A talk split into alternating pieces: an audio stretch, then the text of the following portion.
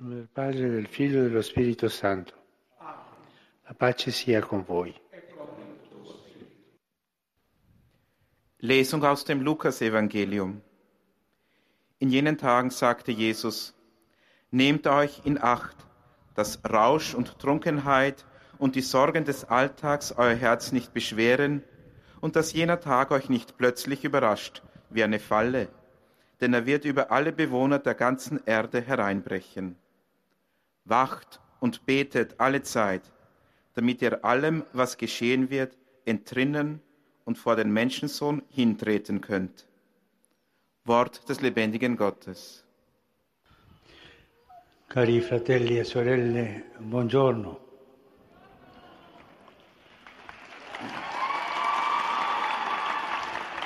Liebe Brüder und Schwestern, guten Morgen. La falsariga del catechismo, in questa catechesi ci riferiamo all'esperienza vissuta della preghiera. Dem Duktus des Katechismus folgend sprechen wir in dieser Katechese über die gelebte Erfahrung des Betens und versuchen einige häufige Schwierigkeiten zu zeigen, die damit verbunden sind. Beten ist nicht leicht. Es gibt viele Schwierigkeiten, die es behindern. Individuarle e superarle. Man muss sie. Identifizieren und überwinden. Das erste. Problem, das sich denen stellt, die beten, ist die Ablenkung. Der Geist denkt an alles Mögliche, An dies, an das. aber nicht ans Beten. Gebet geht oft mit Ablenkung einher. Dem menschlichen Geist fällt es schwer, lange bei einem einzigen Gedanken zu verweilen. Wir alle erleben diesen kontinuierlichen Wirbel von Bildern und Illusionen in ständiger Bewegung, der uns sogar im Schlaf begleitet. Und wir alle wissen, dass es nicht gut ist, dieser Verworrenheit nachzugeben. seguito a questa inclinazione scomposta. La lotta per conquistare e mantenere la concentrazione non riguarda solo la preghiera. Nicht nur beim Gebet braucht man Konzentration. Ohne ausreichende Konzentration kann man weder vernünftig studieren noch gut arbeiten. Sportler wissen, dass Wettkämpfe nicht nur durch körperliches Training gewonnen werden, sondern auch durch mentale Disziplin, vor allem durch die Fähigkeit, konzentriert zu bleiben und die Aufmerksamkeit zu halten.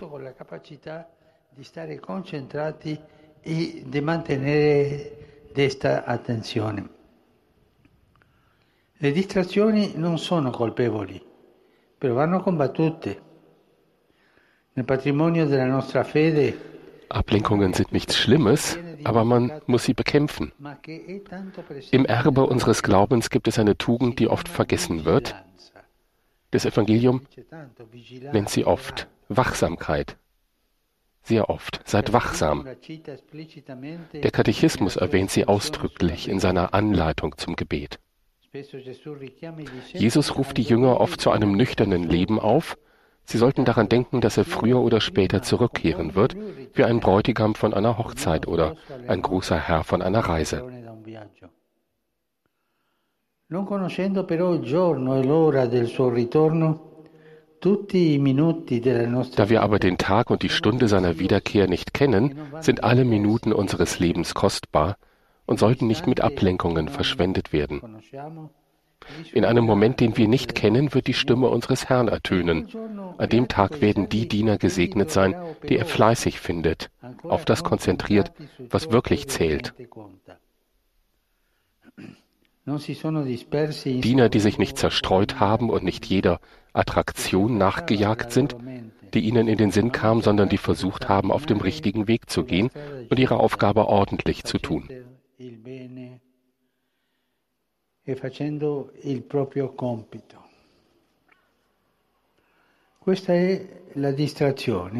Das ist die Ablenkung, nicht wahr? Die Fantasie ist ständig in Bewegung. A questa immaginazione che gira e gira nella preghiera eh, la pazza della casa. È, è come una pazza che ti fa girare, girare, Diese Fantasie, die dich ständig an etwas anderes denken lässt, ist wie eine Verrückte im Haus.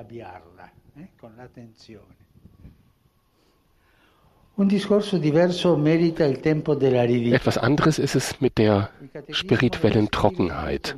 Der Katechismus beschreibt sie so, wenn das Herz von Gott wie getrennt und ohne Verlangen nach geistlichen Gedanken, Erinnerungen und Gefühlen ist. Das sind Augenblicke reinen Glaubens, der mit Jesus treu in der Todesangst und im Grab ausharrt.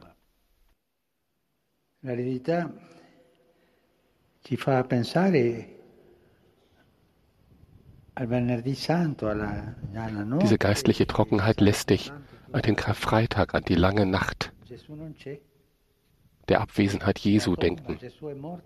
Jesus ist tot. Wir sind allein. Das ist der Grundgedanke der Trockenheit. Oft wissen wir nicht, was die Gründe für sie sind. Es kann an uns selber liegen, aber auch an Gott, der bestimmte Situationen im äußeren oder inneren Leben zulässt. Oh, volte Manchmal kann es auch ein Kopfschmerz oder Nierenschmerz sein, der dich daran hindert, richtig zu beten.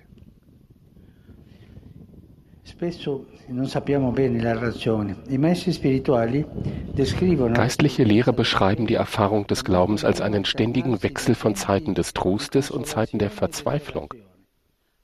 Zeiten, in denen alles leicht ist, während andere dann von großer Schwere gezeichnet sind.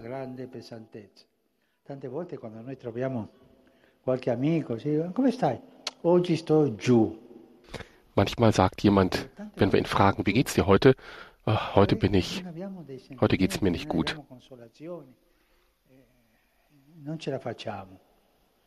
Dann gibt es keinen Trost, dann schafft man es einfach nicht. Diese grauen Tage, nicht wahr? Es gibt sie, viele davon. Die Gefahr besteht aber darin, ein graues Herz zu haben.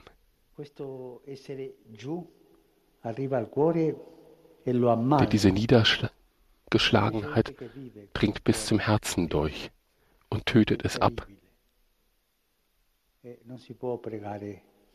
Sentire mit einem grauen Herzen kann man aber nicht beten und kann man auch keinen Trost bekommen.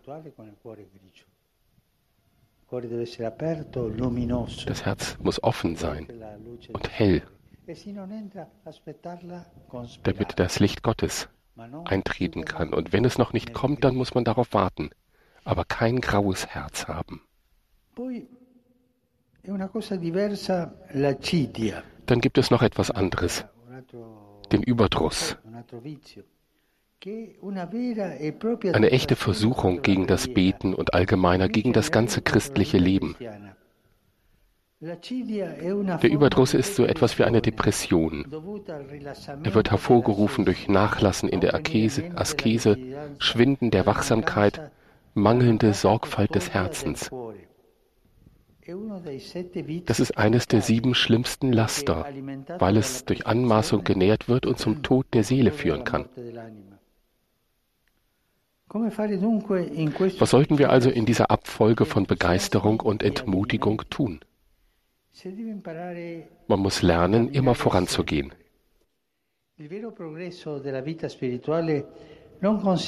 Wahrer Fortschritt im geistlichen Leben besteht nicht in ständigen Ekstasen, sondern in der Fähigkeit, in schwieriger Zeit auszuharren. Weitergehen, weitergehen, weitergehen. E Kurz innehalten und dann weitergehen. Erinnern wir uns an das Gleichnis des heiligen Franziskus über die vollkommene Freude.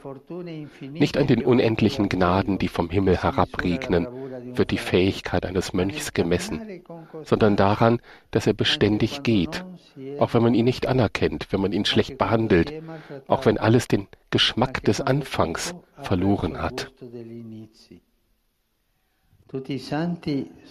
Alle Heiligen sind durch dieses dunkle Tal gegangen, und wir sollten uns nicht schämen, wenn wir beim Lesen ihrer Tagebücher auf die farblosen Abende mit dem lustlosen Gebet stoßen.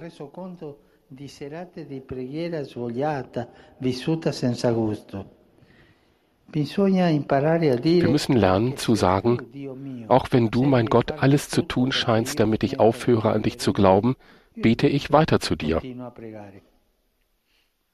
Gläubige hören nie auf zu beten. Manchmal kann es dem Gebet Hiobs ähneln, der nicht akzeptiert, dass Gott ihn ungerecht behandelt, sondern protestiert und ihn herausfordert.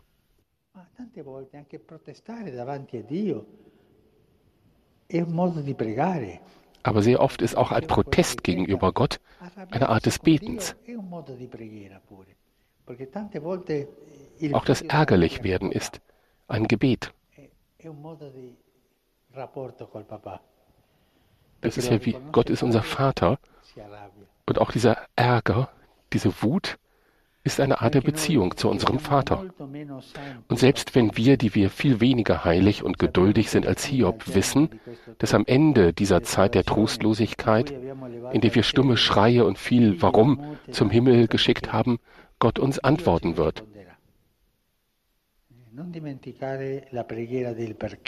Vergesst nicht das Gebet des Warum.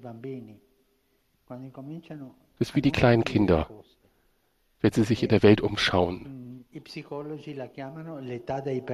Psychologen sprechen von der Zeit des Warum. Papi, warum dies? Papi, warum das? Aber dieses Kind hört gar nicht auf die Antwort von Papi. Da kommt die Antwort oder ist schon längst das nächste Warum. Er will nur den Blick des Vaters auf sich ziehen. Und wenn wir uns über Gott ärgern und mit diesem Warum anfangen, dann sind wir in derselben Situation. Wir wollen eigentlich den Blick des Vaters auf uns herabziehen. Habt den Mut, zu Gott zu sagen, Gott, warum denn? Ein bisschen ärgerlich zu sein, tut sogar gut. Denn das ist eine, eine, eine echte Beziehung zwischen Sohn und Vater. Selbst unsere schärfsten und bittersten Äußerungen wird Gott mit der Liebe eines Vaters aufgreifen und sie als einen Akt des Glaubens und als ein Gebet betrachten. Danke.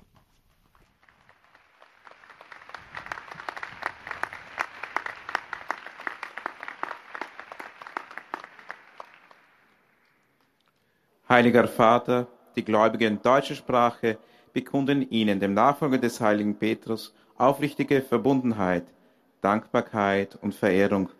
Sie versichern Sie Ihres besonderen Gebetsgedenkens für den apostolischen Dienst als Hirte der universalen Kirche. Zum Schluss dieser Audienz singen wir gemeinsam das Vaterunser in lateinischer Sprache. Danach erteilt der Heilige Vater den apostolischen Segen. Gern schließt er darin ihre Angehörigen ein, besonders die Kinder, die älteren Menschen und die Kranken. Zugleich segnet er auch die Rosenkränze und die übrigen Andachtsgegenstände, die sie dafür mitgebracht haben. Es folgt nun eine Zusammenfassung der Katechese des Heiligen Vaters. Liebe Brüder und Schwestern, heute möchte ich über einige Schwierigkeiten beim Beten sprechen. Oft wird das Beten durch Zerstreuung erschwert. Zerstreuungen sind nicht schuldhaft, man muss aber gegen sie ankämpfen. Dabei ist wichtig, den Ablenkungen nicht nachzugehen, noch sie zu verscheuchen zu suchen, sondern die Tugend der Wachsamkeit zu leben. Wie in den Gleichnissen im Evangelium müssen wir unseren Sinn auf das Kommen des Herrn ausrichten. Eine weitere Schwierigkeit ist die Trockenheit. Diese gehört zum inneren Gebet, wenn das Herz von Gott wie getrennt und ohne Verlangen nach geistlichen Gedanken, Erinnerungen und Gefühlen ist. Eine Versuchung gegen das Gebet ist dann der Überdruss, der durch das Nachlassen der Askese, das Schwinden der Wachsamkeit und durch mangelnde Sorgfalt des Herzens hervorgerufen wird.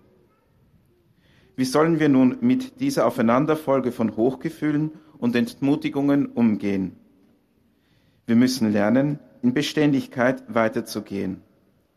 Der Fortschritt im geistlichen Leben besteht darin, dass wir in den Schwierigkeiten ausharren, im Vertrauen, dass der Herr im finsteren Tal bei mir ist und mein Rufen und Fragen als Ausdruck des Glaubens und als Gebet annimmt. Rivolgo un cordiale benvenuto ai pellegrini di lingua tedesca. In questi giorni della novena di Pentecoste preghiamo che lo Spirito Santo venga e riempia i cuori dei fedeli e che ci dia anche la forza di perseverare quando il pregare ci fa difficile. Lo Spirito Santo ci guidi sul nostro cammino. Herzlich heiße ich die Pilger deutscher Sprache willkommen. In diesen Tagen der Pfingstnovene beten wir besonders um das Kommen des Heiligen Geistes, damit er die Herzen der Gläubigen erfülle. Er schenke uns auch die Kraft, auszuharren, wenn uns das Beten schwerfällt. Der Heilige Geist leite uns auf unserem Weg.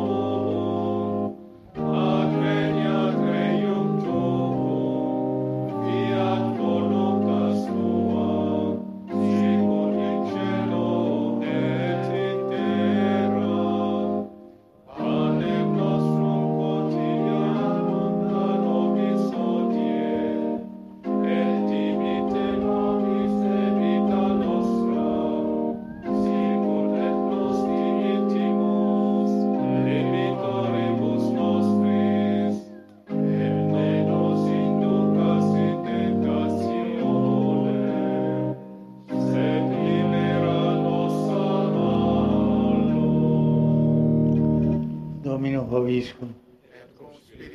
Sin nomen Domini benedictum. Aiutorium nostrum in nomine Domini. Benedica vos, omnipotens Deus, Pater, Filius, Spiritus Sanctus. Amen.